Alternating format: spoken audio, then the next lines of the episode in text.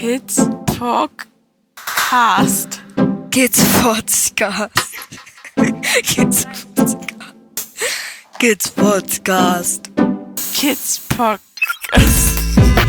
Kids Podcast. Kids Podcast. Kid Podcast. So. Hallo Christian. Hallo Momochill. Wir haben gesagt, wir machen das heute mal andersrum. Ich sag mal so, worum es heute so grob geht. Wir haben ganz viele Themen gehabt, über die wir gerne sprechen wollten. Haben uns für ein Thema heute, für ein Hauptthema heute entschieden, dass ähm, es geht um Familien, der gefährlichste Ort für Kinder. Mhm. Das näher zu beleuchten, wie es zu so einer Aussage kommt.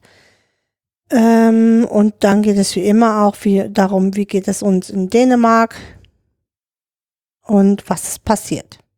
Genau, was ist passiert? Tja, also, ich glaube, beim letzten Mal waren wir stehen geblieben, dass das HPG bevorstand und wir guter Dinge waren, weil wir hatten alles gut vorbereitet und sind zum HPG gefahren. Also HPG nochmal Hilfeplangespräch, das ist das Treffen von Jugendamt, Träger, Berater, Ursprungseltern und den Erziehungsstelleneltern, in denen Vergangenheit und Zukunft besprochen wird, neue Zielvereinbarungen definiert werden. Und das war diesmal besonders wichtig, da ja der neue Träger eingeführt werden sollte. Soweit so gut. Ähm, das HPG ist auch unseres Erachtens nach gut verlaufen. Nur drei Tage nach dem HPG bekam ich einen Anruf, in dem mir mitgeteilt wurde, dass der Berater, der bisher für, für uns zuständig ist, plötzlich nicht mehr für uns zuständig wäre. Ähm, die Art und Weise, wie das Ganze vonstatten ging, war erschreckend. Weil ein Berater, also jeder, der irgendwie im beratenden System tätig ist, weiß, welche Bedeutung so ein Berater hat.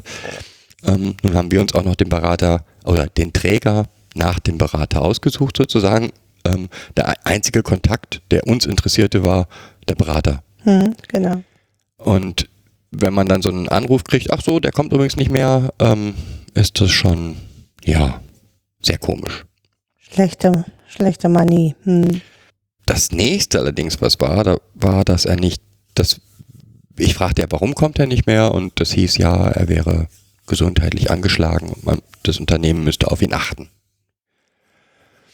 Ja, dann hast du. Hm, dann habe ich ihm eine nette Mail geschrieben, ne?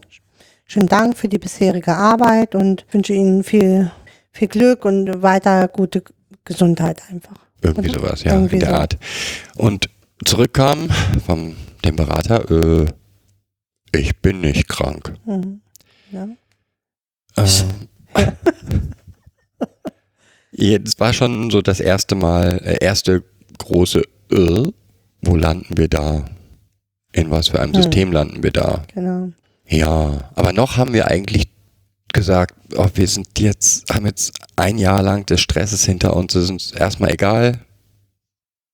Wir wollen erstmal auf sicherer Seite sein und ähm, gut, wir brauchen den Träger, um die Gelder zu erhalten, deswegen gehen wir erstmal den Weg weiter. Ja, und wir hatten besprochen, dass äh, die Träger, der Träger auch nochmal in Klärung geht, ne? wie das genau. jetzt vonstatten gehen soll.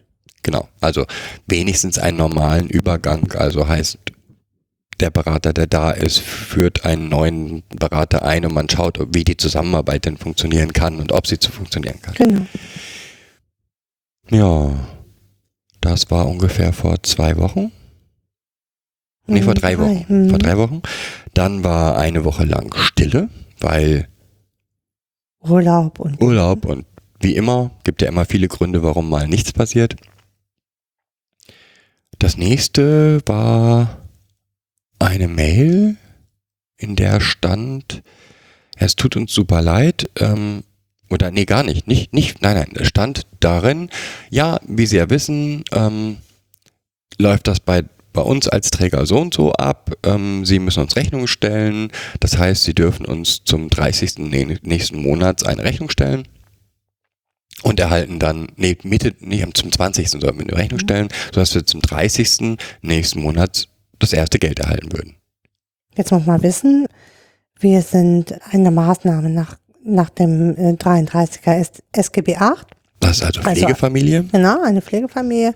Und in dem Gesetzestext steht ganz deutlich, dass Pflegeeltern ihre Gelder vorab erhalten, also mit Beginn des Monats und nicht nachrangig, wie das oft in, ähm, in Heimen so ist, in Kinderheimen so ist. Ja.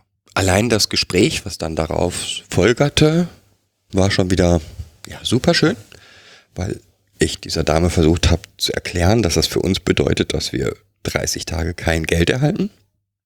Zum Hm. einen. Zum anderen, dass wir als 33er Maßnahme rein gesetzlich das Geld nicht im Nachhinein, sondern im Vorhinein erhalten Und auch keine Rechnung schreiben dürfen, ne? und auch keine Rechnung schreiben dürfen, genau. weil wir ja eine Pflegefamilie sind. Sonst müssten wir das Geld nämlich versteuern. Ja. Und das ist schon mal schön, wenn man es einem Träger, mit dem man zusammenarbeitet, erklären muss, wie das Geschäft so funktioniert. Macht dann schon ziemlich stutzig. Wobei das Schlimmste an der ganzen Sache, also jeder kann mal in falsche Richtungen denken oder was auch immer, aber das Schlimmste war, dass das mir zum Vorwurf gemacht wurde. Und dass ich ja, ich würde ja mein Geld kriegen. Ich würde es halt nur im Nachhinein kriegen. Und ja, das stimmt. Aber im Nachhinein heißt für uns 30 Tage lang kein Geld. Mhm. Genau. Ja, das Gespräch endete mit, vielleicht müssen wir uns mal beide überlegen, ob wir noch gemeinsam zusammenarbeiten können. Was mal so rein rechtlich nach der Hil Zusage beim Hilfeplangespräch, um es mal allen so deutlich zu machen, ist ein Vertragsabschluss, gar nicht geht. Aber okay. Genau. Zwei weitere Tage später, da, dann kam Wochenende dazwischen und nach dem Wochenende kam dann ein Mail, ein weiteres Mail mit, ja, wie ich im Gespräch ja gesagt habe, Kam noch Freitag, ne? Ja, stimmt, noch kam, kam noch vor dem Wochenende. Ähm, wie ich Ihnen ja gesagt habe, sollten wir beide uns darüber Gedanken machen, ob wir noch zusammenarbeiten können. Ich für meine Seite habe entschlossen, wir können nicht mehr zusammenarbeiten. Ja, geht nicht, weil man kann nicht per Mail einen Vertrag aufkündigen. Funktioniert nicht. Abgesehen davon, dass wir nicht die Vertragspartner sind, Genau. sondern das Jugendamt der Vertragspartner ist. Und abgesehen davon, dass damit, ähm, ich glaube, das war zehn Tage, Ach, nicht mal 22. war das heute. Also acht Tage- 20.. acht Tage Ja. vor ähm, Ende des Monats, wir plötzlich ohne Träger dastanden. Und ohne Geld. Und auch ohne Geld, genau. Genau, das war am 23. Ja, Ja. genau. ja. Und es war ein Freitag, so dass man, das klar war, dass wir Nachmittag, natürlich. Freitagnachmittag, Mhm. so dass klar war, dass wir auch die nächsten drei Tage nicht irgendwie an der Situation etwas ändern können. Mhm. Was übrigens üb übliche Taktik des Trägers ist, uns Freitagnachmittag irgendwie 16, 17, 18 Uhr hier anzurufen und irgend, uns irgendwelche Entscheidungen mitzuteilen. Also ja, wir waren etwas paralysiert. Das ganze Wochenende hatten wir hier sozusagen Schüttellähmung, Schüttellähmung und in uns wuchs, hm, was wuchs in uns? Wut, Entsetzen, ähm, Unverständnis, also Unverständnis für so viel unfachlichen Dünnschiss, der da verzapft wurde. Und natürlich auch in gewisser Weise Panik. Ja, Nun war es so, dass ich am Freitag noch direkt nach dem Gespräch mit meiner Bank hier in Dänemark ähm, in Kontakt gehen konnte. Da, auch da zeigte sich wieder die Unterschiedlichkeit von Dänemark und Deutschland. Also genau. äh, mein Bankberater sagte, oh, es ist toll, das, also sagt er, typisch deutsch. Hm.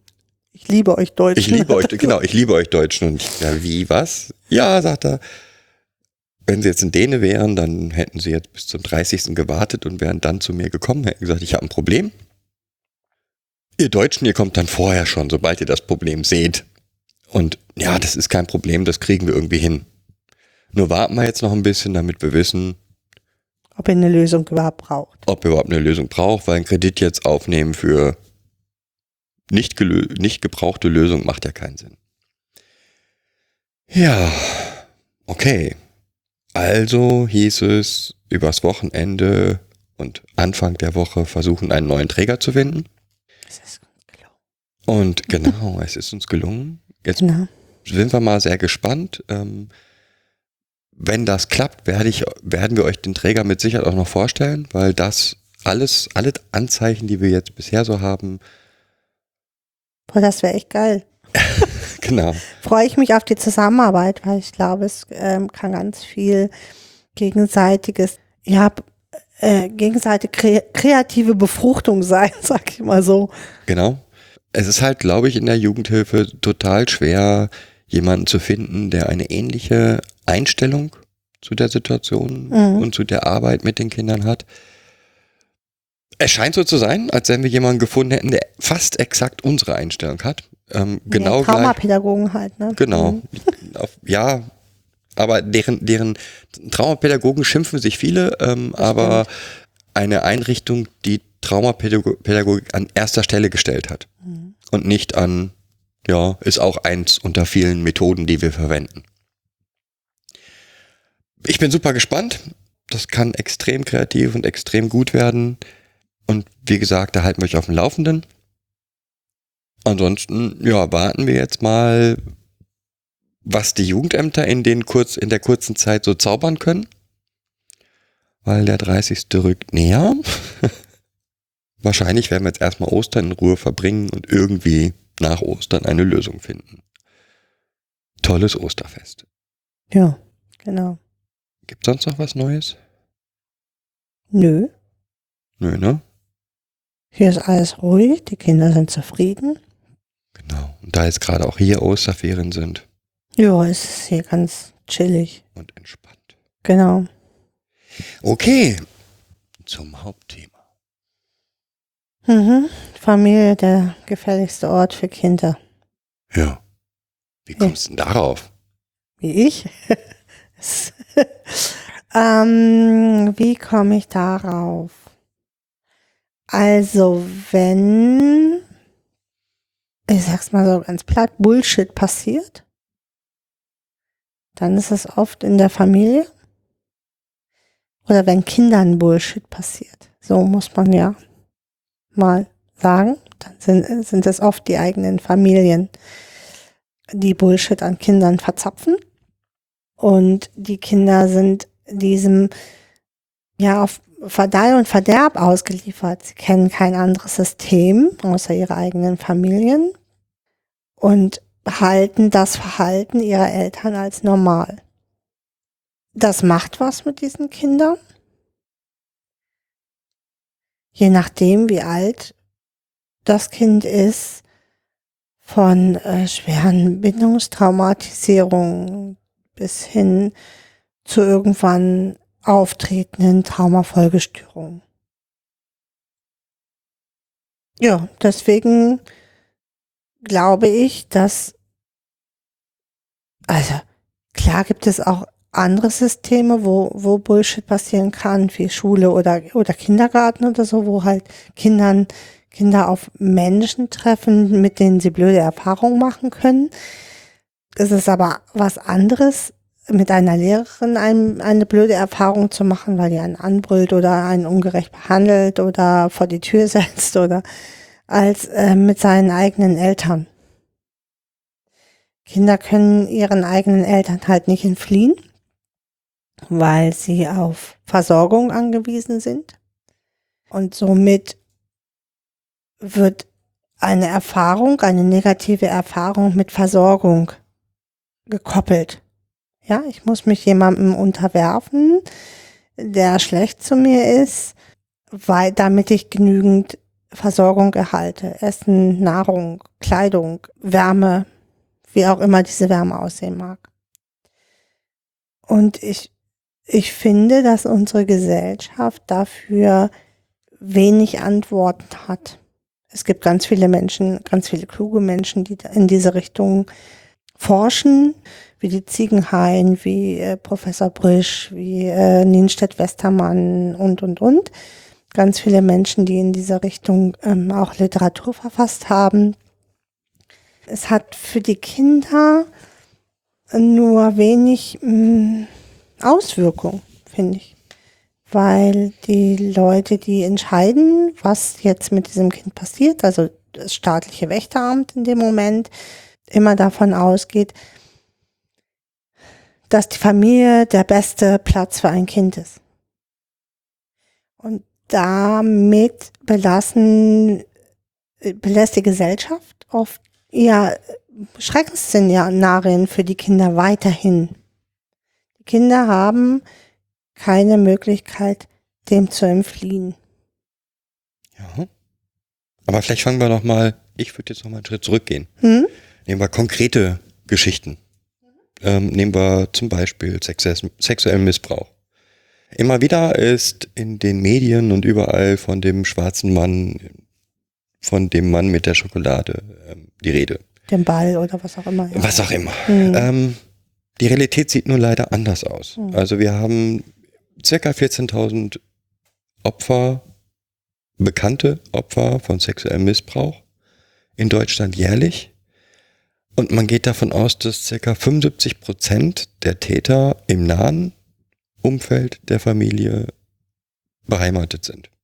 Das heißt eben nicht der schwarze Mann, sondern bei 75 Prozent der Täter sind es die Eltern selber, also erst der engsten Familienkreis, ähm, man sagt ungefähr 25 Prozent der Fälle und weitere 50 Prozent sind der etwas weitere ähm, Kreis, Also Onkel, Tante, Opa, Oma, Freund der Familie. Freund der Familie.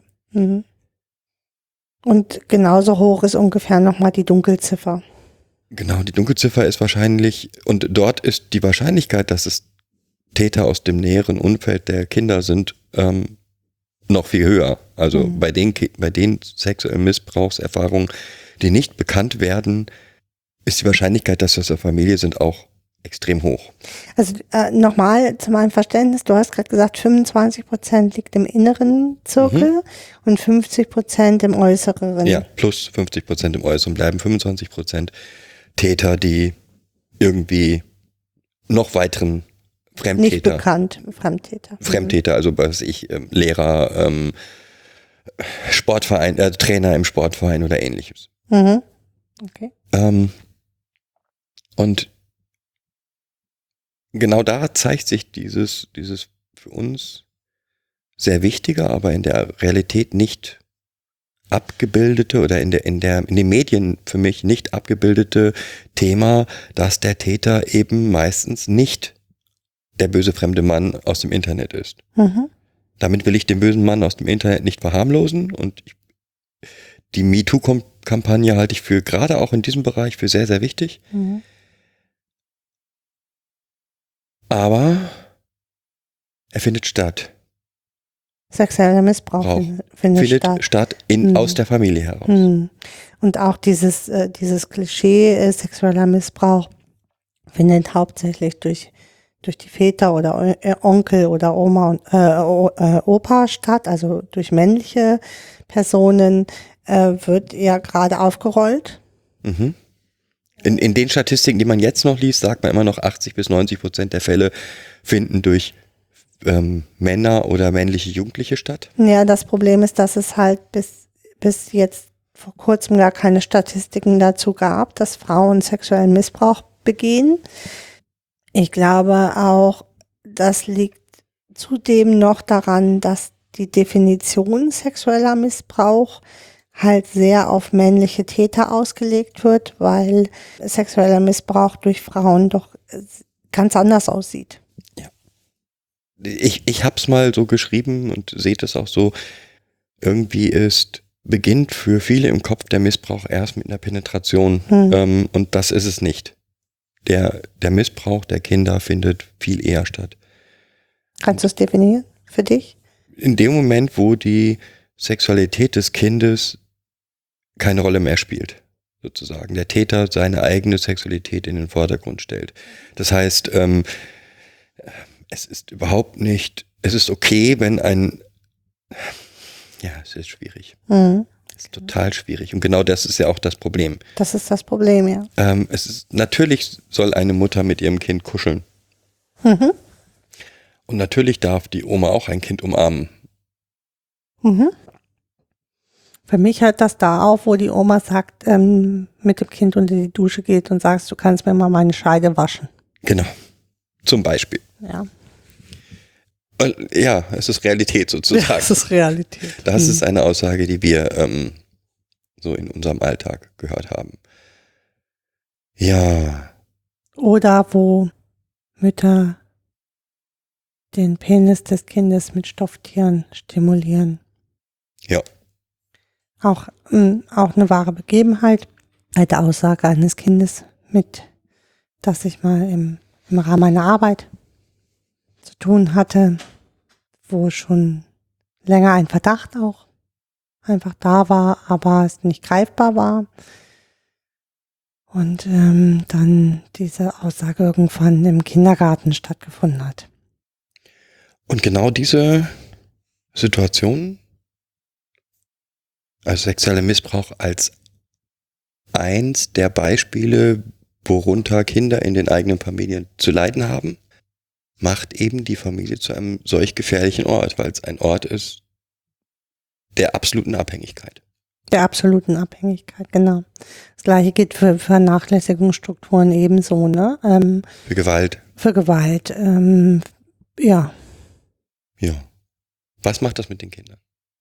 Äh, ich glaube, den Kindern ist es ganz lange gar nicht, gar nicht bewusst, weil sie den Vergleich zu anderen Familien ja auch gar nicht haben und ähm, das annehmen, dass, dass das normal ist, was in ihrer pa Familie passiert und somit auch überhaupt kein, keine Sprache dafür lernen, für das, was mit ihnen passiert und somit sich auch nicht mitteilen können. Es geht ja immer darum, wenn man dann so ein 14-jähriges Kind oder wenn ich dann so ein 14-jähriges Kind bei mir, Mädchen, Junge sitzen habe und ich dann sage, warum hast du dich nicht gewendet? Ne? Ähm, es hat ganz lange be begriff, äh, gedauert, bis ich begriffen habe, dass, dass das nicht möglich ist, sich zu wenden, weil der Lo- Loyalitätskonflikt, in dem das Kind steht, äh, einfach viel zu hoch ist. Dieser Konflikt, erstmal zu erkennen, dass das gar nicht richtig ist, was da passiert, dann zu erkennen, hm, aber es ist ein Erwachsener, der das mit mir macht. Ähm, wie kann ich, soll ich dann er anderen Erwachsenen überhaupt vertrauen? Wer sagt mir denn, dass der mich da ernst nimmt? Ja, der, der zu Hause ist, der macht mich ständig nieder. Ich, äh, ich habe das auch noch provoziert. Ich äh, bin, bin schuld an der Situation wie soll ich da, wenn ich, doch ich aber schuld an der Situation bin, dann haben meine Eltern ja recht, das mit mir zu machen, was da passiert. Und dann ist das Bedürfnis vielleicht auch gar nicht so groß zu sagen, hier mit mir passiert aber was, was gar nicht recht ist, weil es wird mir ja immer eingebläut, dass das richtig ist, was die Eltern mit einem machen. Also Schritt eins erstmal die Erkenntnis, das, was bei mir zu Hause passiert, ist schlecht, ist nicht richtig, ist nicht rechtens. Genau, und das setzt ein gewisses Alter voraus. Das heißt, das Kind ist mindestens schon zehn Jahre in einem System, bevor es überhaupt blickt, dass das nicht richtig ist. Dann das zweite ist, die Extremen, hatten wir vorhin schon von gesprochen, ich bin als Kind abhängig von meinen Eltern. Das heißt, Essen, Trinken, ähm, Schutz, all das, was man mit Eltern verbindet, Liebe, Fürsorge, sind ja Dinge, die die das Kind braucht, um zu überleben. um zu überleben. Das heißt, die Abhängigkeit des Überlebens oder die Notwendigkeit des Überlebens verhindert gleichzeitig, dass ich mir dessen bewusst, dass ich mir der, der Boshaftigkeit der Taten, die mir zugefügt werden, bewusst werde. Hm, genau. Und das äh, passiert halt nicht bei Kleinkindern, sondern erst ab einem gewissen Alter, wenn nicht überhaupt durch Unterricht oder im Unterricht hier ähm, Gesetze, ähm, äh, jedes Kind hat ein, ein Anrecht auf eine gewaltfreie Erziehung zum Beispiel kommt oder ne, im Religionsunterricht das Thema aufgegriffen wird, ich darüber im Endeffekt in Gedanken komme oder das Kind, ne, ich als Kind dann darüber in Gedanken komme. Und dann kommt ja noch was dazu. Der menschliche, die menschliche Psyche ist unheimlich gut darin, scheinbar widerstrebende Dinge untereinander zu vereinen. Das heißt, Ja, zu überlagern, ne? Ähm, Genau. Also ähm, die, aufgrund der Notwendigkeit und der Abhängigkeit zu den Eltern, das trotzdem als etwas Positives zu vereinnahmen, sozusagen. Also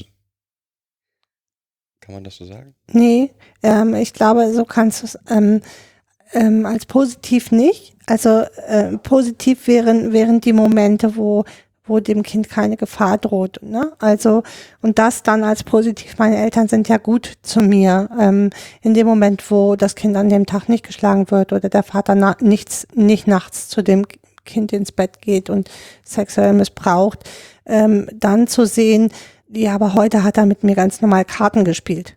Ja, heute war er total gut. Heute gab's warmes Essen. Ne? Also äh, heute habe ich neue Klamotten bekommen. Die, sich an diesen Dingen festzuhalten und die als Liebeszeichen zu werten, weil ich sonst als Kind oder weil das Kind sonst wirklich daran zerbrechen würde. Wenn es, wenn es diese, diese Strohhalme, die es geboten kriegt, nicht für sich als positiv werten würde. Ja. Das war ist der eine Teil. Ähm, deswegen, also diese beiden Sachen sind auch die Bereiche, warum ich so wütend bin eigentlich, wenn in irgendwelchen Gerichtsprozessen oder irgendwo dann gesagt wird, ja, aber das Kind will ja zu seinen Eltern zurück, weil es sagt ja, Ich es will zurück. Es will Mhm. zurück.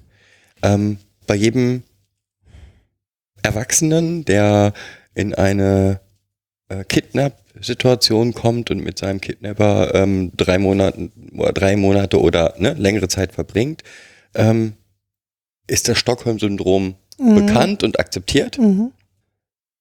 Aber bei Kindern nicht. Bei Kindern ist das halt nicht, ähm, ja, weil das Stockholmer Syndrom oder Stockholm-Syndrom immer nur auf, auf ähm, Täter-Opfer-Konstellationen aus dem Erwachsenenbereich angesetzt wird, kommt niemand auf die Idee, den, den Erwachsenen oder den, den Elternteil oder die Eltern in dem Moment als, als Täter zu sehen mit dem das Kind in seiner Opferrolle eine Beziehung eingehen muss, weil er nicht anders kann, weil er sein ähm, Überleben sichern muss.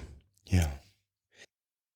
Okay. Was sind denn deiner Meinung nach noch Dinge, die sich auf die Gefährlichkeit der Familiensituation auswirken können? Du meinst äh, auf das Kind?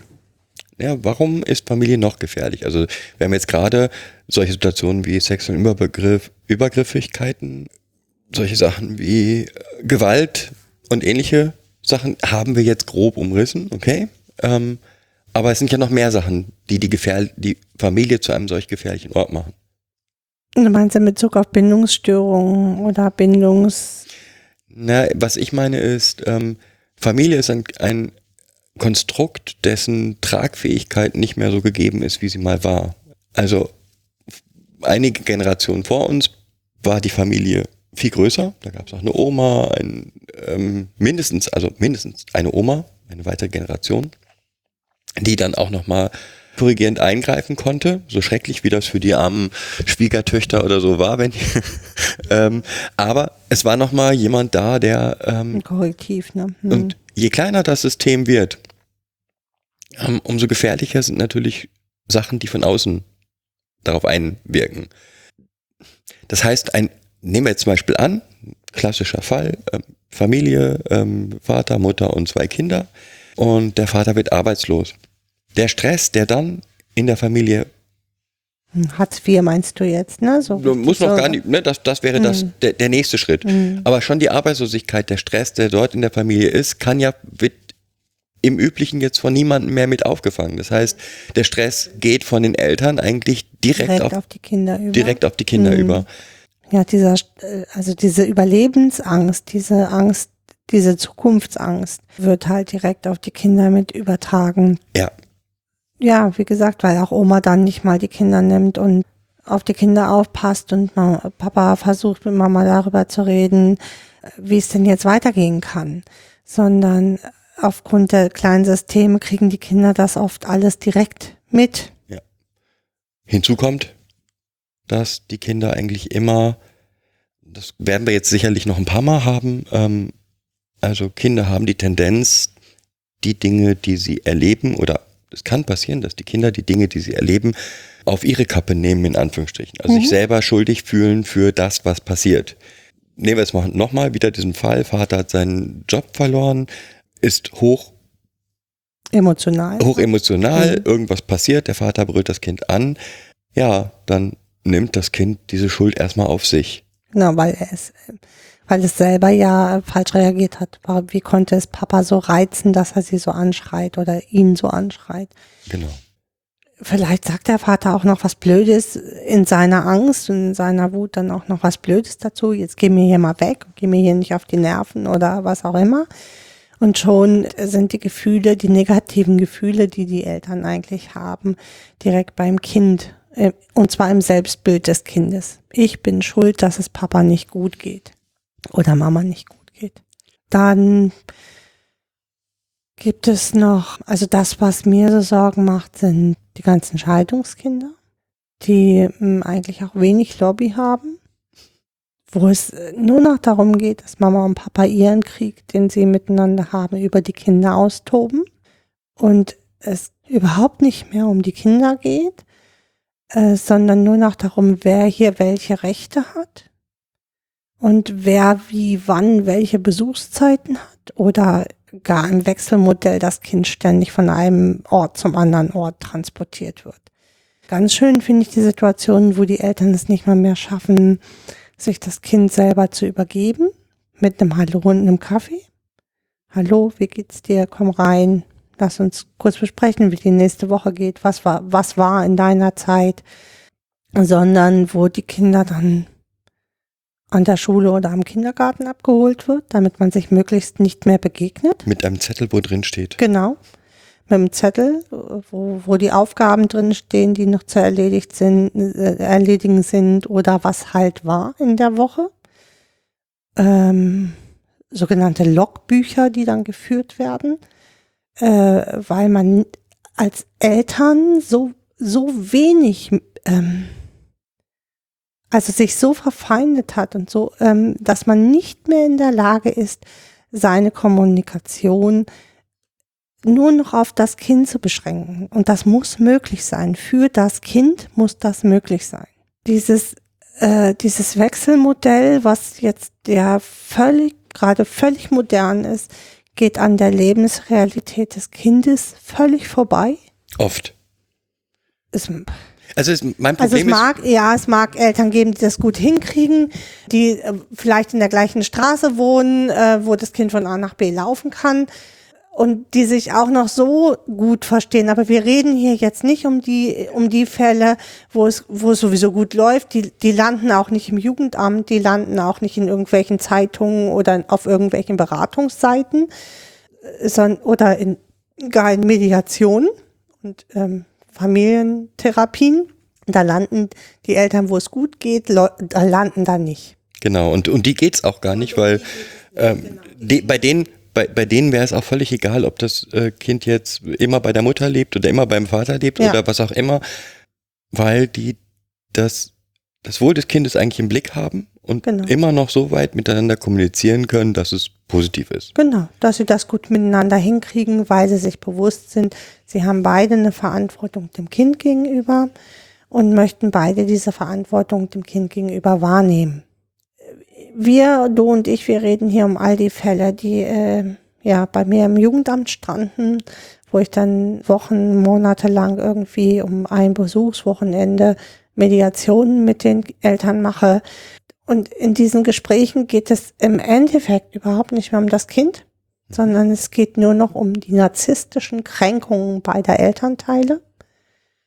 Und es ist auch nie nur einer schuld dann. Nö, genau, deswegen sage ich das auch so. Es geht um, um die narzisstischen Kränkungen beider Elternteile, die sich aufgrund ihrer Kränkungen bis äh, aufs letzte Haar hin bekriegen. Ja, da geht es um fünf Minuten Abholzeiten bis hin, du hast aber die, die Unterhose nicht gewaschen. Also das ist entsetzlich, das mit anzugucken. Und für mich sind diese Kinder echt gefährdet. Richtig gefährdet, dort einen mitzukriegen in Bezug auf Selbstwert und Schuldgefühlen im Rahmen des ständigen Loyalitätskonfliktes, den die, den, den die Kinder ausgesetzt sind. Denn im Endeffekt lieben diese Kinder beide, nämlich Mama und Papa. Und wenn Mama und Papa nicht mehr in der Lage sind, ähm, das miteinander vernünftig zu regeln, versucht das Kind das zu regeln. Indem es Bewältigungsstrategien aufbaut, jedem immer nur Teile von der Wahrheit erzählt, weil, ja, weil das Kind ganz genau weiß, wenn ich diesen Teil jetzt erzähle, dann dreht Mama oder Papa wieder durch. Und dann ist wieder Krieg zwischen den beiden. Eindrucksvollste, was ich in so einer Beratung mal erlebt habe, wo ich, wo ich dann mit dem Kind auch lange gesprochen habe, war, dass das Kind mir gesagt hat, es ist das Lot zwischen Mama und Papa. Es versucht Mama und Papa auszuloten und es war es schon immer. Und das äh, muss ich sagen, das hat mich wahnsinnig berührt in dem Moment. Ja, ein, was, was ist das überhaupt für eine Rolle, das Lot zu sein zwischen Mama und Papa und beide irgendwie auszuloten, damit es irgendwie funktioniert. Das sind ja auch genau die Fälle, die, ich weiß nicht in welchem unserer Pod, meinem, meiner Podcasts, die ich mit Sebastian Bartoschek geführt ja. habe, wo er auch gesagt hat, es gibt halt vom Jugendamt oder wenn das Jugendgericht, nee, das Familiengericht über Kinder urteilt, gibt es halt zwei Fälle. Das eine sind Jugendamtsfälle ne, drei Fälle. Dann gibt es die Eltern, die ja die Fragen über das Sorgerecht haben, die auch wirklich Probleme haben, diese Fragen zu klären, die dann einfach das Gericht aufsuchen, um eine Schiedsstelle zu haben. Und dann gibt es halt die, die immer und immer wieder vor dem Gericht landen. Ich habe ja irgendwann diese, diese Mediationsausbildung bei dem Heiner Krabe gemacht. Heiner Krabe hat irgendwann gesagt, dass ähm, es im Jugendamt die, die Fälle, die dort stranden, oft hochstrittige Fälle sind. Und dass wir im Rahmen unserer Beratung das eigentlich gar nicht leisten können. Aber äh, oft erwartet das Gericht neuerdings von uns die Mediation dieser Eltern. Ja, hochstrittige Eltern, die schon ja einmal vor, vor Gericht gelandet sind. Dann geht das an uns zurück in, ins Jugendamt mit, mit, mit der Bitte um Mediation und Mitteilung, was die Mediation ergeben. Und da hat, finde ich, hat der Heiner Grabe ein Stück weit recht. Wir haben immer mehr hochstrittige Elternpaare, die es äh, nicht schaffen, zum Wohle ihrer Kinder eine Beziehung, eine, eine Elternbeziehung einzunehmen, dass die, die Liebesbeziehung gescheitert ist, ist der eine Teil, ja. Und da sind mit Sicherheit auf jeder Seite auch Verletzungen entstanden. Das ist so bei einer Trennung. Ähm, und ich kenne keine, fast keine Trennung, wo man gesagt hat, okay, pass auf, zwischen uns funktioniert das eigentlich nicht. Lass uns gehen. Das macht man, wenn, äh, wenn man noch keine Kinder hat. Aber wenn man miteinander Kinder hat, ist man oft lange zusammen und dann passieren in dieser Trennungsphase oft Kränkungen und Verletzungen. Die sind äh, mit Sicherheit auch schwer gewesen, aber diese gab es nicht nur auf einer Seite, sondern äh, es gibt in einer Kommunikation gibt es immer beide Seiten. Ja, jeder tut seinen Teil dazu bei, jeder Elternteil tut seinen Teil dazu bei, dass, dass weiter Kränkungen entstehen. Ja, und jetzt im Zuge dieser Trennung und im Zuge dieser, dieser Umgangsregelung und so entstehen immer weiter Kränkungen, die aber eigentlich auf alten Kränkungen beruhen, weil die Eltern nicht die Elternrolle einnehmen, sondern immer noch in ihrem Paarstreit sind miteinander. Und diesen, diese Ebene des Paarstreites nie verlassen. Nur, und jetzt überlagern sie diesen Paarstreit auf dieses Kind im Endeffekt, indem sie sich da dann bekriegen. Und das, das hat für die Kinder ganz massive Auswirkungen.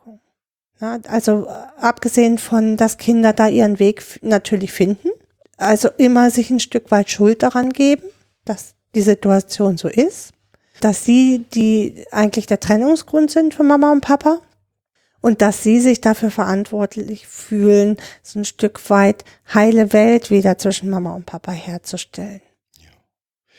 Okay, also jetzt haben wir sexuellen Missbrauch, Trennungskinder. Was haben wir noch für Gefährdungen in der Familie? Ach so, wir haben ja schon so ein bisschen ähm, Probleme von außen. Vielleicht sollten wir das noch ein bisschen Ja, wir, wir hatten Gewalt auch schon. Ja, Gewalt, äh, diese, Gewalt Ge und Vernachlässigung. diese Gefährdung und Überforderung von außen ist halt, halte ich noch für eine wichtige, so ein, ein Elternfamilien ist für mich. genau, das nächste. Ähm, ich nenne das so, weil es gibt, äh, ja, es gibt eigentlich ein Elternfamilien, ähm, meistens in der Konstellation Mutter und Kinder. Und ich persönlich ziehe vor jeder alleinerziehenden Mutter oder alleinerzie- alleinerziehenden Vater, Den Hut. ja, Das ist echt eine schwere Rolle, die diese, El die diese Eltern haben. Fantastisches, was Ja. sie leisten. Ja. Ja. Ich finde, die Belastung ist schon als normale Familie manchmal ähm, groß genug, wie das ein Mensch alleine schafft mit Beruf, Familie, Kinder, Probleme mit Schule, Probleme mit was auch immer schafft, finde ich, ja. Probleme mit dem Lebenspartner, den man vorher hatte, die dann auch noch da oben drauf kommen. Das braucht man dann eigentlich nicht noch. Also absolut, ja, ich ziehe meinen Hut und trotzdem ist natürlich eine solche Situation auch eine Gefährdung für die Kinder. Mhm. Weil es oft, äh, oft einfach eine Überlastung und Überforderung ist für, für ein Elternteil alleine und sich hieraus Gefahren ergeben können. Ja? Und, ich bin immer besonders, ja, tief betroffen, gerade auf Twitter, wenn das größte Problem ist, finde ich, dass diese Personen häufig die Gefährdung sehen. Ja, Mhm. also sie sehen, wow, ich, ich weiß, heute ist das, heute müsste ich eigentlich mal mit meinen Kindern mhm, mhm, mich in Ruhe, ähm, was auch immer, also einfach nur Familie sein, aber ich schaff's einfach nicht und ich kann's einfach nicht. Oder mein Geld ist einfach, hat einfach nicht die Größenordnung, die es haben müsste, um Um mich und meine Familie vernünftig zu ernähren. genau, oder Mhm. vernünftig Ernährung Das- ist noch das, Dass wir was Schönes miteinander auch mal machen können. Genau. So, ne? Mhm. okay, also wie gesagt, ich, da, da sehe ich erstmal so auch keine Lösung, Mhm. ich persönlich. Ähm, doch, es gäbe Lösungen, aber ähm, Ja, es äh, gäbe, gäbe das sichere Grundeinkommen für jeden Menschen, gäbe es eine super Lösung. Dann äh, hätten wir, glaube ich, schon ganz, ganz, also ein Großteil, ja, der Probleme, nämlich wie ernähre ich meine Kinder und äh, reicht das Geld auch bis zum Ende des Monats, wären schon mal weg, ja. ja, aber damit sind immer noch nicht alle Probleme gelöst. Da, das will ich ja gar nicht also sagen. aber ein zweites, ein zweites Problem wären wahrscheinlich weg von die Familie lebt zusammen hin zu Wohngemeinschaften, Zweckgemeinschaften, die sich finden, alternative Wohnformen. Mhm. Weil im Prinzip das, der optimale Fall für Kinder ist nach wie vor meiner Überzeugung nach die Großfamilie, weil sie dort verschiedene Stellen hat, an denen sie andocken kann. andocken ne? kann, Mhm. zur Ruhe kommen kann. wenn Mama heute gerade mal blöd ist und äh, Mama alleine ist und dann bin ich hier auf Verdeih und Verderb ausgeliefert und habe niemanden, der für mich Partei ergreift und sagt hier, ey Mama, jetzt halt aber mal den Rand, du bist heute ungerecht, ja, lass mich mal machen, ja, geh du mal eine Runde spazieren, lass, lass mich mal machen. Und dieser entlastende Part fehlt halt. Äh, stimmt, es gibt ähm, mehrere Projekte im, im Zuge von Mehrgenerationen, äh, Häusern, Wohnen, Wohnformen. Ich glaube, dass es äh, auch gut gehen kann, dass äh, sich mehrere Frauen zusammenschließen und in, in, im Rahmen einer WG. Ne?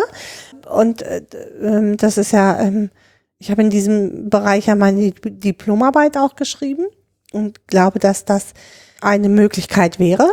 Und was mich da halt schockiert in diesem Bereich ist, dass Politik so tut, als wäre das Problem nicht lösbar, anstatt zu sehen, doch, es ist lösbar. Es Es, ist es wäre, also solche, sol, solche Sachen, wär, solche Strukturen wären ja schaffbar, Ja, dies wäre machbar. alternative Wohnformen zu unterstützen, dabei zu unterstützen, rein rechtliche Konstrukte zu schaffen, damit diese Sachen leicht oder einfach umsetzbar sind, Wohneinheiten zu schaffen, in denen die um, dieses umsetzbar wäre. Das heißt immer noch nicht, dass das Problem dann von jetzt auf gleich weg wäre, aber das, was passiert, ist Untätigkeit. Und ähm, ja, macht, lässt mich erschüttert zurück eigentlich. Und Das ähm, ist auch ja statistisch schon längst nachgewiesen, dass äh, alleinerziehende Frauen häufig diejenigen sind, die auch immer äh, sehr verarmt sind. Ach, Ja, ja, also und deshalb wär's- von Hartz IV dann abhängig sind und und Das und. ist ja wieder das gleiche, die Frage zum Beispiel kindfrei wegen Krankheit. Das ist, ist ja in unserer Gesellschaft immer noch ein großes Problem.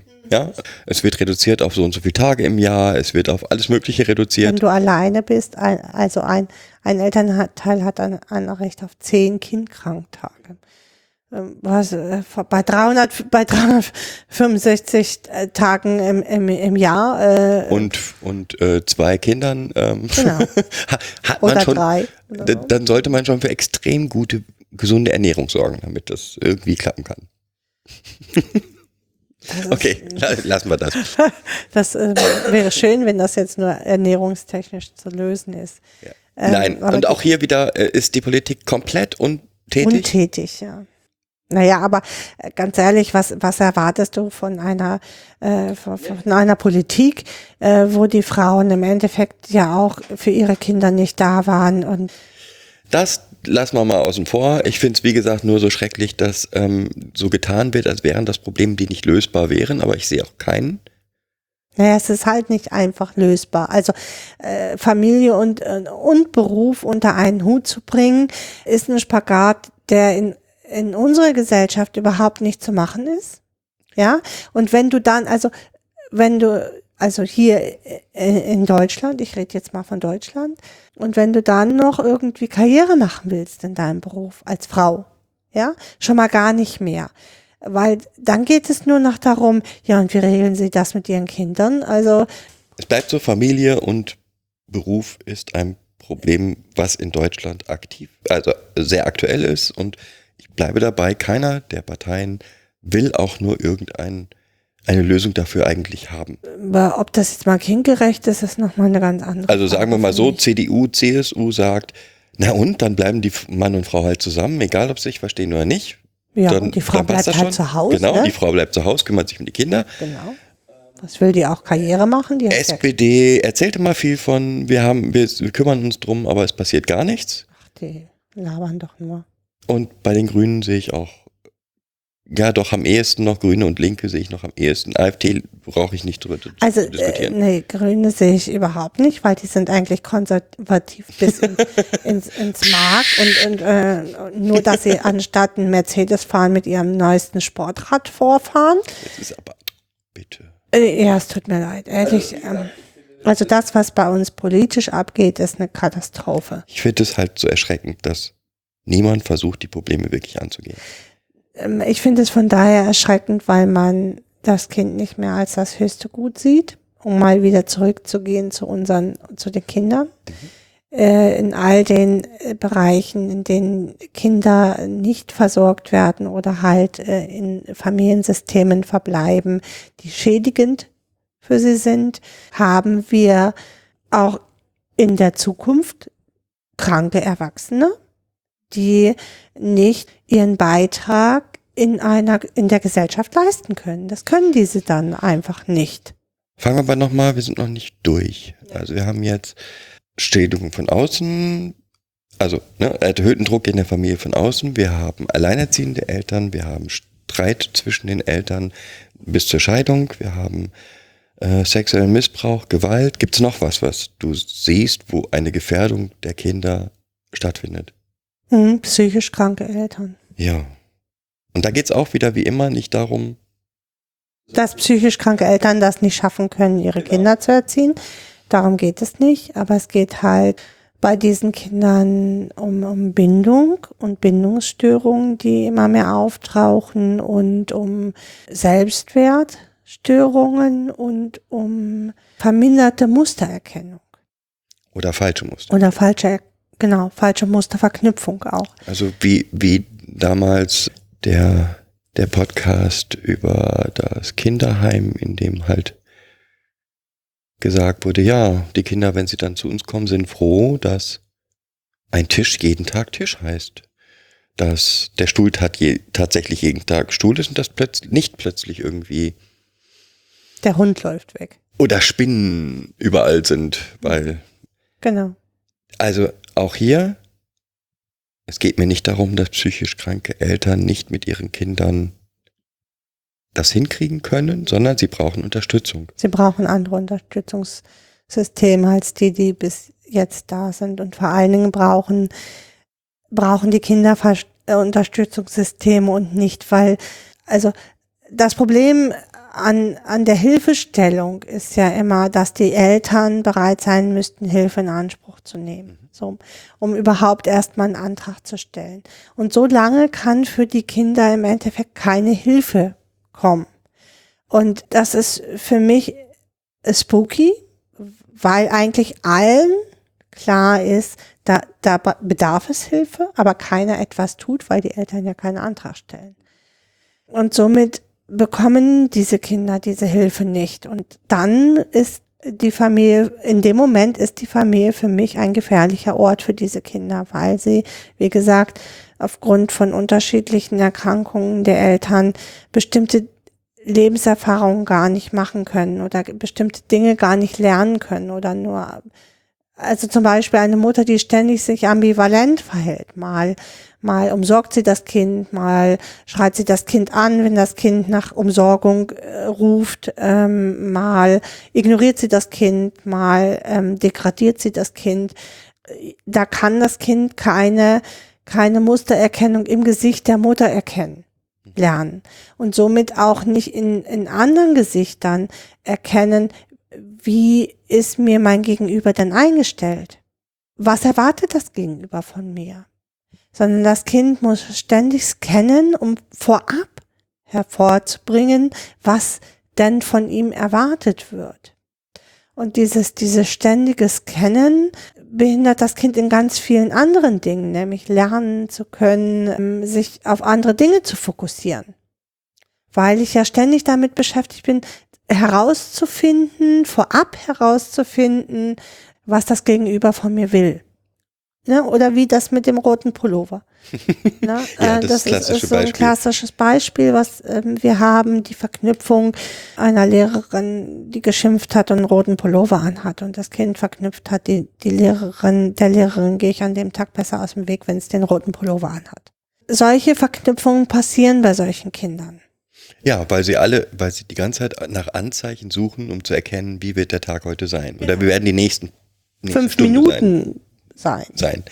Und ähm, das menschliche Gehirn sucht nach Mustern und wenn das Muster nicht mehr das ist, was auf was man sich normalerweise verlässt, nämlich ich nehme die Stimmung meines Gegenübers wahr und alles ist gut, kann sie ablesen am Gesicht, an der Körperhaltung, an allem Möglichen. Wenn das nicht mehr ein Zeichen ist, was ich benutzen kann, suche ich, Suche ich Muster. andere Muster, genau. Genau. Und dann verknüpfe ich halt auch Dinge, die eigentlich nicht zum, zusammen verknüpfen, verknüpft gehören. Ja, oder ich ähm, belohne mich dann auch über falsche Belohnungssysteme. Okay, jetzt haben wir also psychisch kranke Eltern. Fehlt uns jetzt noch ein Faktor, der, wir haben einen Faktor noch vergessen, auf jeden Fall, nämlich die transgenerationale Traumatisierung. Menschen, die traumatisiert sind und die ihr Trauma nicht bearbeiten, gehen in die Gefahr, dass sie die Probleme ihres Traumas auf die nächste Generation weitergeben. Ist jetzt erstmal auch, ich sag mal, wenn man weiß, wie Trauma funktioniert, wie PTBS funktioniert, wie Dissoziation funktioniert, ist es auch völlig logisch, weil nehmen wir jetzt zum Beispiel Dissoziation, ähm, das heißt ja, ich bin gerade nicht anwesend. Wenn ich also jetzt in einem Familiensystem bin, in dem ein, ein Teil der Eltern regelmäßig nicht anwesend ist Und sich an das, was es getan hat, gar nicht erinnern und das, kann. was dann getan hat, gar nicht erinnern kann, Hm. muss man, glaube ich, auch gar nicht tiefer ins, in die Geschichte reingehen, um zu verstehen, ja, das wird Auswirkungen auf die Kinder haben. Genauso wie, dass häufig bestimmte Teile abgespalten werden, also bestimmte Emotionen abgespalten werden, sodass die Kinder einem gegenüber ausgeliefert sind, dass bestimmte Teile der, seiner Emotionen nie zeigt, Mhm. weil es ja auch nie empfindet. Oder plötzlich ganz unwirsch reagiert oder weil dann halt ähm, gerade äh, weil die, die Mutter oder der Vater durch irgendwas getriggert ist und äh, gerade die, der, der, die emotionale Persönlichkeit da ist und äh, nicht mehr die anscheinend normale Persönlichkeit. Und ähm, ja, auch das ist natürlich, äh, birgt das Gefahren und aus, hat Auswirkungen auf das Kind, wenn ähm, ja dann nur der, der agierende emotionale Anteil da ist. Und noch zum letzten, also dieses Reinszenierung der Situation. Also traumatisierte Menschen neigen dazu, die Situation, in der sie waren, zu reinszenieren. Das heißt, für mich ist es die, jeder, jeder kennt diese äh, Familien von, in denen Frauen sich immer wieder Männer suchen, die aggressiv sind und die gewalttätig sind. Ihnen gegenüber. Ihnen gegenüber. Ja. Ähm, das ist für mich erklärbar über die Reinszenierung. Mhm. Und ja, auch da ein, ein jemand, der gewalttätig gegenüber der Mutter ist, wird auch gewalttätig gegenüber den Kindern sein. Aber selbst wenn er das nicht wäre, sondern nur gegenüber der Mutter, reicht das, um zu traumatisieren. Ja, und die Mütter können nicht schützen. Genau. Na? Ne? Also äh, das ist gar nicht böse Absicht von den Muttern, sondern sie können nicht schützen, weil sie damit ihr eigenes Wertesystem negieren müssten und verstehen müssten, was mit ihnen passiert. Und in dem Moment können die, die, die Mütter den Schutz äh, für die Kinder nicht aufbauen. Im Gegenteil, es würde wahrscheinlich sowas passieren wie, siehst du, habe ich dir ja gesagt, wenn du dich immer so daneben benimmst, dann passiert dir das halt. So. Das ist aber nur im Endeffekt ist das ein Stück weit Täterintrojektion, die sie selber wahrscheinlich erlebt haben und im Rahmen der Reinszenierung äh, an ihr Kind weitergeben. Die Kinder haben in diesem Familiensystem keine Sprachrohre. Und oft funktioniert es halt auch nicht, über Frauenhäuser zu arbeiten, sondern man müsste erstmal den ursprünglichen Konflikt aufarbeiten und die ursprüngliche Traumatisierung der Mutter aufarbeiten, damit die Mutter überhaupt aus diesem reinszenierenden oder dissoziativen Lebensstil in einen anderen Lebensstil wechseln kann. Okay, ich glaube, jetzt haben wir schon ganz schön viele Gefahrenpunkte für die Kinder zusammengefasst. Klingt ganz schön gefährlich, so Familie. Ja, sag ich doch. Familie ist gefährlich. Ja, was gibt's da für Auswege? Äh, wir bräuchten eigentlich andere Unterstützungssysteme. Angefangen mm, vom Staat, mhm. der seine Aufgabe ähm, eigentlich anders wahrnehmen müsste, nämlich die Kinder wieder an den Stellenwert setzen müsste, dass Kinder unsere Zukunft sind und nicht unsere Zukunft in Bezug auf Leistungserbringer, sondern egal was das Kind aus seinem Leben macht, äh, sondern als Zukunft damit mm, die Rasse Mensch weiter überlebt. ja, ich würde das mal ganz niedrig ansetzen. Damit es einfach noch weiter Menschen gibt. Es müssten andere auch, also wenn wir jetzt bei der Staat, staatlichen, äh, beim Staat sind, ähm, ist natürlich ein, ein staatliches Instrument ist das Jugendamt, was das Wächteramt übernimmt. Ähm, da müsst eigentlich all diese, diese, ja, diese, diese Gefahrenpunkte, die wir jetzt so benannt haben, in die Köpfe der Menschen, um andere Hilfemaßnahmen zu kreieren. Wir erwarten immer, also im Endeffekt sind die Hilfemaßnahmen, die wir jetzt bauen, auf Hilfe zur Selbsthilfe ausgelegt. Das setzt voraus, dass die Menschen ihre Gefahr erkennen und begreifen, was sie da tun. Und das tun sie oft nicht. Hm. Und das ist gar nicht böse, böse Absicht oder wie mein einer Chef mal gesagt hat, die haben sich darauf eingerichtet, die wollen sich nicht verändern. Nein, tatsächlich, sie können es nicht, weil sie. Veränderung nicht, macht Angst. Und genau. Angst ist etwas. Was diese Menschen gar nicht aushalten können. Genau. Ja. Und äh, für jeden macht Veränderung Angst. Also äh, Angst ist erstmal, also Veränderung ist erstmal was Angst besetzt ist. Ja, wobei ich jetzt auch nochmal, was wir ganz oft, was ich ganz oft erlebe in den Fällen, wo ich irgendwie von außen mitbekomme, so wird Hilfe installiert, ist dann häufig, ja, ist eine SPFH da, wird eine SPFH installiert. Was aber fehlt, ist jemand, der fürs Kind da ist. Also es wird dann eine Hilfe reingesetzt, weil muss ja reichen, ist ja teuer genug. Ja, das stimmt. Aber der, der wenn ich dort eine Hilfe installiere, die für die Eltern da sind, dann muss ich, muss ich auch eine Hilfe installieren, die für die Kinder da ist. Naja, so geht man ja davon aus. Ne? Also eigentlich geht man davon aus, dass wenn man SPFH reinsetzt, dass wenn die, ähm, wenn die Mutter Hilfe bekommt, ähm, sich das auch auf die Kinder auswirkt. Das funktioniert nur leider nicht gut, finde ich, weil, weil das System, komplette System ja erkrankt ist und die Kinder kein Sprachrohr für sich alleine haben. Und warum sollten sie jemandem vertrauen, der sich ja immer mit der Mama verbündet? Ja? Der, wenn sie noch, die kommen aus der Schule nach Hause und der ist schon da und hat schon eine Stunde mit der Mama gequatscht. Genau, woher, worüber haben die denn miteinander genau. gesprochen? Ja, ich war aber bestimmt wieder der, hier, äh, das, worüber die gesprochen haben. Ja. Eine, eine weitere Idee, finde ich, ähm, also immer auch ein, ein Helfer für die, für die Kinder, als Sprache für die Kinder zu installieren. Dann hatten wir vorhin schon über, ja, ich finde, dass die Idee, andere Wohnsituationen zu schaffen, viel weitreichender ist.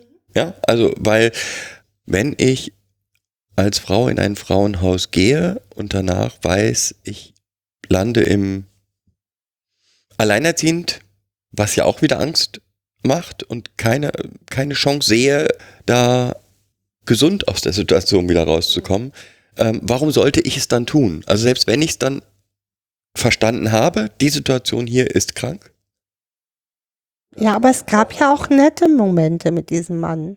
Ja? Ganz viele nette. Sie wissen ja gar nicht, wie netter Mensch sein kann. Ja, also wie gesagt, ich will, ich mache auch immer den Fehler, auch ich mache immer den Fehler von der Frau zu sprechen. Ist genauso der Mann, der sagt, ähm, geht hier nicht mehr. Auch der.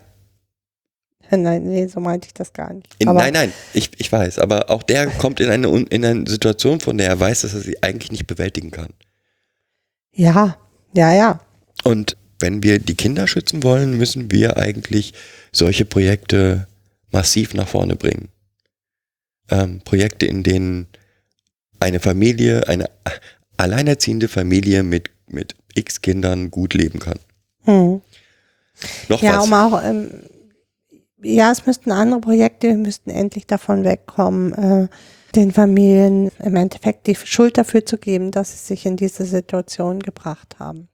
Ja, oder äh, auch davon wegkommen, dass das Kind ja die Schuld hat und ähm, in, so wie es sich verhält, kann ist das ja kein Wunder, dass die, dass die Familie durchdreht. Das ist ja? dann nochmal der, der nächste große Aspekt, finde ich. Also in fast allen Fällen, die, die ich von außen betrachtet habe, sind, wenn man sie genau betrachtet, die Kinder nichts anderes als die Symptomträger der Krankheit des Systems, in dem sie sich befinden. Ja. Woher, ich sage jetzt, ne, woher die Krankheit des Systems kommt, ist außen vor. Ist völlig, egal, ist genau, völlig egal. Nur die Kinder sind diejenigen, die eben dann Auffälligkeiten zeigen und das, was wir machen, wir, auch wenn die Systemiker sagen, sie tun es nicht, trotzdem werden eigentlich in vielen, vielen, vielen, vielen Fällen die Auffälligkeiten der Kinder behandelt? Ja.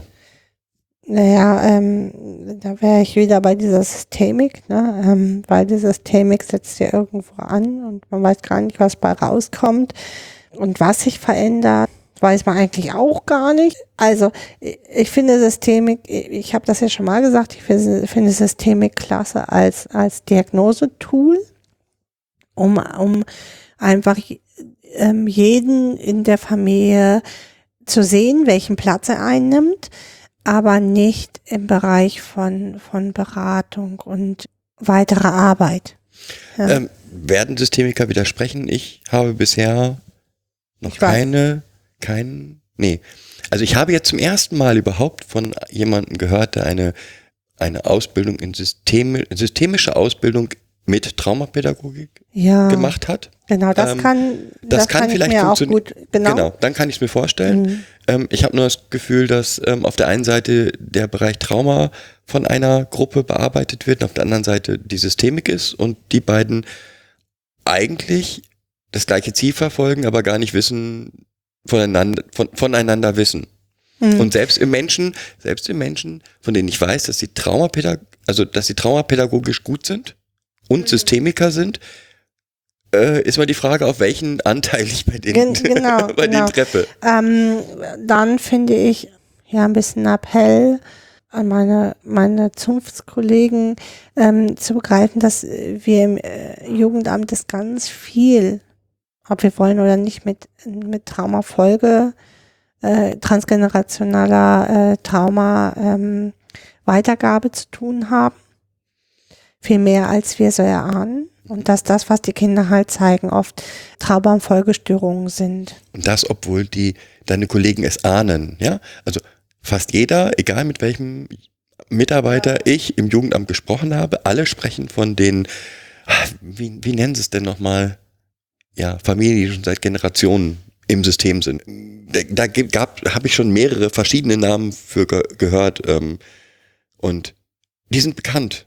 Die Jeder sogenannten weiß, Dauerbrenner, ne? Dauerbrenner oder ich habe schon viele andere Bezeichnungen gehört. Jedem sind diese Systeme bekannt und jeder weiß eigentlich, dass da kaum einen Weg raus gibt, So wie wir ihn jetzt gehen. so wie wir ihn jetzt gehen, aber Mhm. es, es gibt Wege raus, Ja, bin ich fest und überzeugt. Nur man muss sie, sie auch gehen und was, was man macht, ist die Kinder eigentlich abschreiben. ja. Ja, ja, zumal ähm, wir jetzt in der Jugendhilfe mittlerweile auch bei dem Fördern und Fordern angekommen sind, was ich sehr bedenklich, für sehr bedenklich sehe.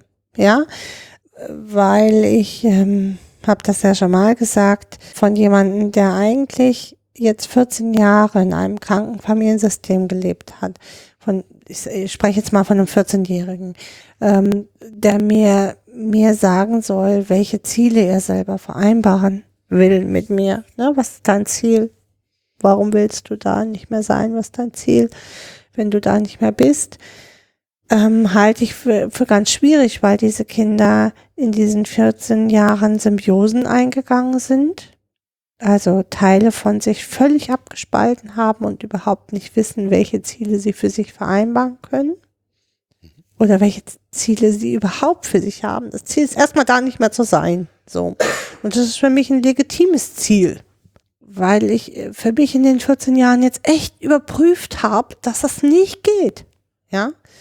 Ja, im Zuge des, des Förderns und Forderns hier, du musst mir äh, mindestens ein, ein Ziel nennen, damit ich dich hier aus der Familie nehmen kann, damit ich überhaupt eine Maßnahme gewähre, halte ich, halte ich für Schwachsinn, weil das Kind hat schon ganz viel bewiesen, indem es zu mir gekommen ist. Ja, wie auch immer, über Schule, über was auch immer. Hier, ich habe hier ein Kind. Es hat sich irgendjemandem ge geöffnet und irgendjemandem gesagt, so geht's nicht mehr, ich kann so nicht mehr. Und damit hat es, hat es eigentlich schon einen wahnsinnigen Schritt getan, der, äh, finde ich, nicht gewürdigt wird. Wovor ich immer Angst habe, ist, ähm, wenn immer weiter, immer weitere Kreise zieht sozusagen. Also ich habe überhaupt nichts dagegen, dass Menschen, ich habe nichts, ich, ich bin, ich finde es sehr wichtig, dass alle Menschen, die das Gefühl haben, irgendwo werden Kinder nicht adäquat behandelt, ähm, dass die das weitergeben. Ob das Ärzte sind, Lehrer Aber sind. bitte an die richtigen Stellen. Genau, aber bitte an die richtigen Stellen. Das macht Und sie sind, sie können nicht die Stellen sein, die das Genau. beurteilen. Ich habe in meiner ganzen Zeit, in denen ich hier zu Kinderärzten mit meinen Kindern gehe, noch nicht einen Kinderarzt erlebt, der wirklich traumasensibel war. Ja, dann nicht übergriffig war, ne? Genau. Also dann nicht massiv übergriffig war. Und dann, Entschuldigung, nach dem, was ich, das ist, natürlich ist es n- nicht, das ist jetzt hier kein, ähm, Bashing. nein, das ist jetzt kein Beweis, dass es keine Ärzte gibt, die das nicht verstehen. Ja, ja. Ähm, aber ja, das sind trotzdem nicht diejenigen, die, die jetzt noch ein eigenes Meldesystem brauchen. Es gibt ein Meldesystem und das bitte personell so ausstatten, dass es auch arbeiten kann und ja, so und ausbilden. Äh, Es gibt ja mittlerweile auch in den Jugendämtern Besprechungen, äh, wo man sich mit, mit Richtern und äh, Jugendämtern und äh, Ärzten äh, zum Kindeswohl an einen Tisch setzt. Und das halte ich auch für die, den richtigen Weg. So, äh, Schuster bleibt bei deinen Leisten, finde ich. Ja, also ein Arzt kann natürlich erkennen, dass es ein Bruch ist. Ja, und dass der vielleicht auch gewaltsam herbeigeführt ist, das kann er. Aber die Beratung und das Kind dort abzuholen und ähm, äh, die, die Arbeit mit den Eltern zu machen, das kann er dann halt nicht mehr. Ja. Ähm, Abgesehen davon, dass nichts schlimmer ist, als ähm, dann falsch zu reagieren. mhm, Ja, also zu sagen, also ich bin jetzt der Meinung, hier ist es zum sexuellen Missbrauch ge gekommen und dort dann reinzupreschen, anstatt das jemandem zu übergeben, der weiß, was er tut. Weil es, es muss halt auch jemand sein, der das, damit, dann weiter damit arbeitet, der weiß, wie kann ich das umsetzen vor Gericht, dass es dann nachher auch die allseits gewünschte Lösung gibt. Gericht ist momentan ja eher ein Faktor X. Ein Unbekannter. Auch da ist natürlich nochmal, auch da Mhm. finde ich, auch Familienrichter müssten sich fortbilden in allen möglichen Dingen. Ja, Das unbedingt. Das sollte nicht, dieses Familienrecht sollte nicht das Sprungbrett für eine Höhere Karriere. höhere Richterkarriere sein, sondern es sollten die Menschen sein, die sich dort wirklich berufen fühlen. Aber das hat man ja in allen Bereichen. Das hat, hat man leider in allen Bereichen. Aber solche, für mich gehört das, das ist für mich ein Stück Werk, äh, Netzwerkarbeit, die Jugendamt einfach leisten muss. Ähm, äh, dort in Verbänden ähm, miteinander zu kommunizieren und äh, dort gemeinsame Lösungen anzustreben. Und zwar nicht derjenige, der am lautesten schreit und die größte Lobby hat, kriegt den Zuschlag, sondern äh, derjenige, der das Handwerk versteht, setzt es dann um. Und äh, die anderen sind äh, ein Stück weit Zuträger. Ja, auch wenn das äh, für einen Doktor oder für einen Richter vielleicht ähm, unter seiner Würde sein mag, das kann sein, weil schließlich hat er ja einen Doktor und ich nicht. Aber äh, ja, wie gesagt, ich gehe auch nicht hin und, und sag, ach ja, ach, einen Bruch habe ich schon mal gesehen, den kann ich auch richten. Also ähm, das tue ich auch nicht, weil dazu gibt es die Ärzte, die das tun oder die Chirurgen oder da geht es für mich auch um Aufklärung. Was ist denn überhaupt meine Aufgabe? Und ich glaube, das ist noch viel zu wenig in den Köpfen der Menschen. Ich fände es ja auch wieder gut, wenn es, wenn wir sowas äh, wie die, ja, ähm, die Sozialraumkrankenschwester, also sowas wie die, wie wir früher hatten, irgendwie so, so eine Gemeindeschwester und wie es äh, ja hier in Dänemark auch gibt, wenn wir das wieder einführen würden, so eine Art Gemeindemenschen oder zwei, drei, die für einen Stadtteil zuständig sind und die dort Aufklärung und Arbeit machen. Auch zur Sicherung des Kindes. Ne? Also, weil ich glaube, je mehr wir von oben auf oktroyieren, desto mehr wehren sich die Eltern, was ich auch verstehen kann. Da geht es schon, schon eher um präventive Arbeit im Vorfeld aufzuklären, um darüber ja, ein Stück weit Vernunft zu erzielen. Haben Sie sonst noch eine Möglichkeit? Also du hast gerade wieder noch eine Lösungsmöglichkeit gegeben. Was hältst du von der, dem frühen Kontakt des Jugendamtes zu werdenden Müttern? Ich sehe das ja zwiegespalten. Äh, So wie es abläuft in vielen Jugendämtern finde ich es nicht gut. In einigen Jugendämtern wird es, also werden so die frühen Hilfen, nennt man das, ganz, ganz stiefmütterlich behandelt, ähm, so als nebenher. So, geben wir mal ab an irgendeinen Träger, der wird es schon richten. Wir haben nur die, die Oberaufsicht. Dann gibt es die Jugendämter, die für mich übers Ziel hinausschießen. Und ich bin mit diesen präventiven frühen, also früh, mit diesen frühen Hilfen, so wie sie laufen, noch nicht, nicht zufrieden. Weil, ähm, ich sage mal so, auch ein 38-Jährige, die das erste Mal ein Kind kriegt, also normalerweise sind die frühen Hilfen ja auch für frühe Mütter, bis 25 oder so gedacht. Auch eine 38-Jährige kann mit ihrer ersten Entbindung und mit ihrem ersten Kind völlig überlastet sein.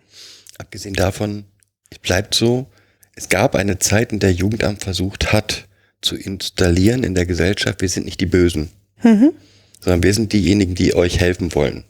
Aktuell habe ich das Gefühl, dass sie es zwar immer noch nach außen anschreiben, anschreiben, aber sich dann oft als Gegner präsentieren.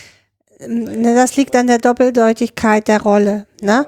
Weil ich finde, du kannst äh, schwer beraten und gleichzeitig Kindeswohl schützen. Ja, halte ich für schwierig, weil du äh, ganz oft in diese Familien einsteigst über eine Krisensituation. In dem Moment bist du ja hauptsächlich der Schützer fürs Kind. Und solltest das auch sein. Ja, jetzt legt jeder Sozialarbeiter oder jedes Jugendamt ja seinen eigenen Schutz fest. Ja, wie, wie wollen wir das schützen? Wie jeder macht für sich nochmal, wie will ich meine Rolle ausfüllen als Jugendamt? Und es gibt halt immer die Menschen, die übers Ziel hinausschießen. Die gibt es in allen Ebenen. Und die Menschen, die zu wenig agieren. Ich kann aber, äh, und das, das ist auch das, was ich, und das hat gar nichts damit zu tun, dass man nicht unfachlich ist, oder so, weil ich sage, oder dass ich mich als unfachlich ansehe. Aber ich finde diese Doppeldeutigkeit der Beratung einerseits und anraten und versuchen, die Eltern mitzunehmen und, und dann doch vielleicht das Kind rauszunehmen, derjenige zu sein, der das Kind dann doch rausnimmt birgt jetzt nicht erstmal nicht dafür, dass, ähm, dass ein Vertrauensverhältnis aufgebaut werden kann. Weil ja immer die Gefahr ist, ha, das Jugendamt kommt, die wollen mir die Kinder wegnehmen.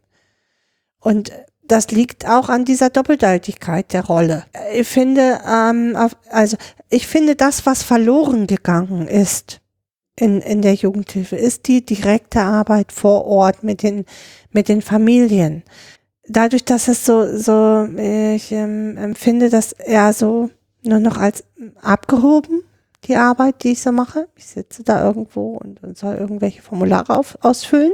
Ja, das ist so immens wichtig geworden, aber die Arbeit mit den Familien, um, wo wir irgendwie im Zentrum ein Jugendamt hatten, wo auch zum Beispiel die Nachmittagsbetreuung angedockt war oder einzelne Veranstaltungen liefen oder, oder, oder. Da, darüber hast du einen ganz anderen Kontakt zu den Eltern gehabt. Ja, die haben die Kinder abgeholt, die haben gesehen, es geht den Kindern gut.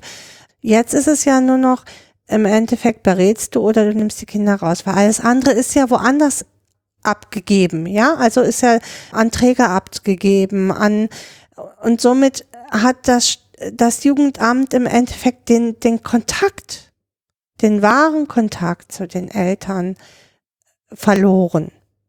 Und eigentlich müssten wir, um, um, um glaubwürdig zu sein, ich bin hier nicht gegen dich, sondern ich will mit dir irgendwie eine Lösung schaffen.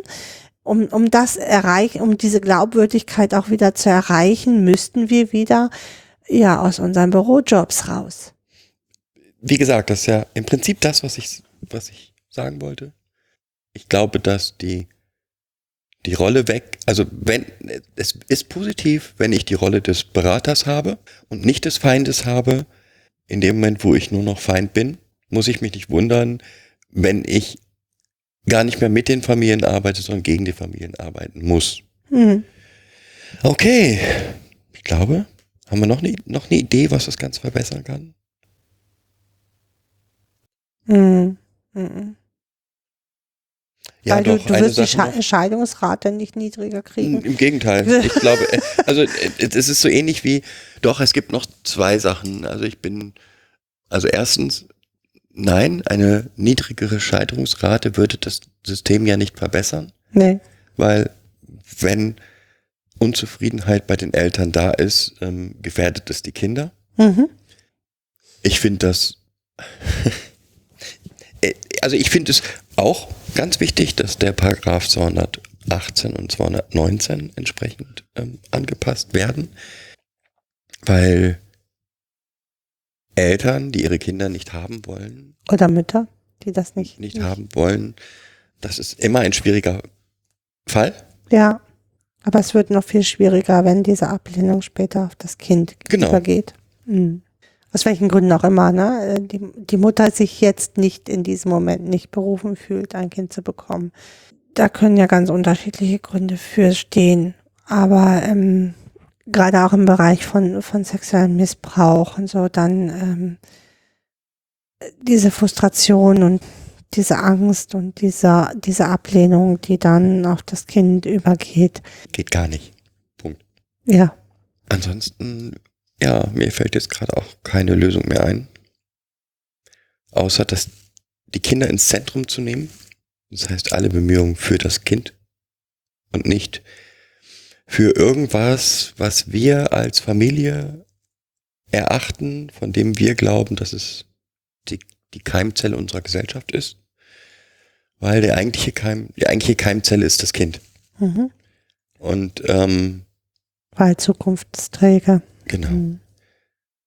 Noch was? Nein? Und, und so schützenswert, ne? Also äh, wir regen uns darüber auf, dass wir immer wieder, immer weniger Kinder haben, weißt du? Äh, Wir machen irgendwelche Spendenaktionen für das letzte Nashorn in, hm, hm, hm. aber äh, ja, ehrlich, ausgestorbene Art, äh, irgendwann könnte es sein, dass Kinder mal eine ausgestorbene Art sind, weil sich keiner mehr dafür berufen fühlt, Ja, Kinder zu kriegen. Ja, aber ich, also ich bin absolut gegen die, die eine Hilfstätigkeit gegen die andere irgendwie aufzuwiegen. Nein, Ähm, darum geht's ja nicht. Aber genau. äh, ich, ich finde immer, ne, wir setzen uns so ein für, für Kinder in Afrika oder für Kinder in, wir brauchen gar nicht so weit gehen. Wir, Ja, äh, aber für die gibt brauchen wir auch. äh, Für die brauchen wir auch, aber wir haben auch genügend äh, Dreck vor unserer eigenen Tür zu kehren und vielleicht ke kehren wir auch unseren eigenen Dreck vor unserer Tür. Ja, aber ich glaube, an Lösungsmöglichkeiten außer das, was wir genannt haben, sehe ich jetzt auch kein. Doch, wie gesagt, was mir noch immer, sagt man glaube ich jedes Mal, mehr Wissen über Trauma in allen Berufen, die was mit, mit Kindern zu tun haben Und Kinder in das Zentrum. und Kindern das Zentrum. Okay, haben wir alles? Ja. Ja, dann hoffe ich, dass euch das Spaß gemacht hat. Hm, Spaß? Schwieriges Thema für Spaß. Mhm. Dass ihr mit Interesse zugehört habt, sagen wir es mal so. Ähm, Kritik, Anregungen, Ideen, Vernetzungsideen, was auch immer ihr an, Gerne wieder. an Ideen habt, gebt sie weiter Mhm. über Twitter oder über Kommentar auf unserer auf unserer ähm, Podcast Homepage oder per Mail. Ähm, ja, das war's. Ich würde sagen, bis zum nächsten Mal. Tschüss. Tschüss.